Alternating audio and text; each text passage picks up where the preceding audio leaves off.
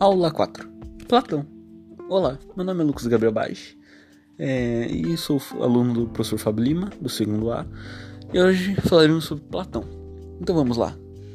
Platão foi o segundo filósofo do período antigo, depois de Sócrates. E, inclusive, ele foi discípulo de Sócrates.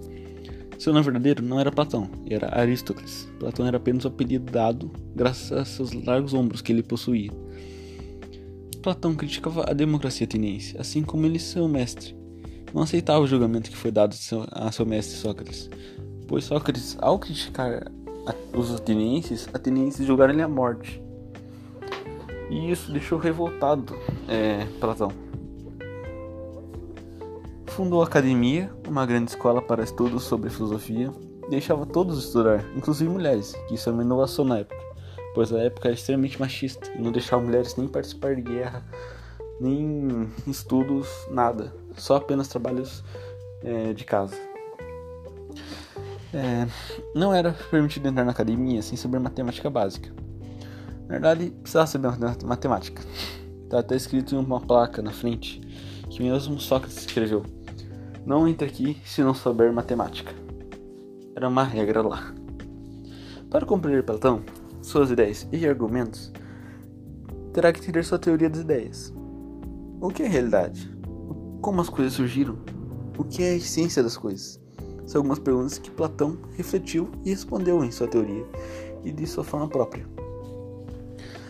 Para Platão, o mundo é dualista, tendo duas realidades opostas: o mundo ideal, cheio de ideias, sendo perfeito, imutável, eterno, em suas ideias, inteligível, mas o mundo real, que é o que a gente vive, já era imperfeito, já era sensível, mutável e tinha fim, não era imortal, não era eterno.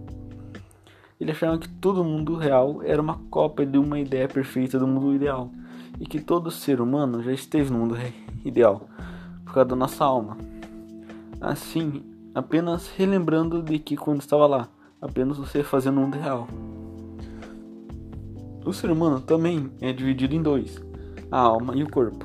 O corpo sendo é, peca, pecaminoso e feito de vícios. Já a alma é pura e feita de virtudes. A alma veio do mundo ideal, mas o corpo prende a alma no mundo real, fazendo assim ficarmos presos aqui. Platão foi um belo escritor, escreveu mais de 37 livros, e muitos deles falam sobre seu mestre, Sócrates. Se não fosse Platão, a gente não teria nenhuma informação sobre Sócrates, pois Sócrates não deixou nenhum, nenhum documento sobre si. Graças a Platão, sabemos sobre o grandioso filósofo Sócrates. Acho que Sócrates teve um bom legado até hoje por causa dele. Sócrates devia agradecê-lo e muito. Bem, esse foi a aula de hoje. Tomara que tenham gostado. Desculpe se eu falei meio rápido algumas horas. Sinto empolgado. Eu gosto de, de filosofia. Olha, obrigado por me seguir até aqui.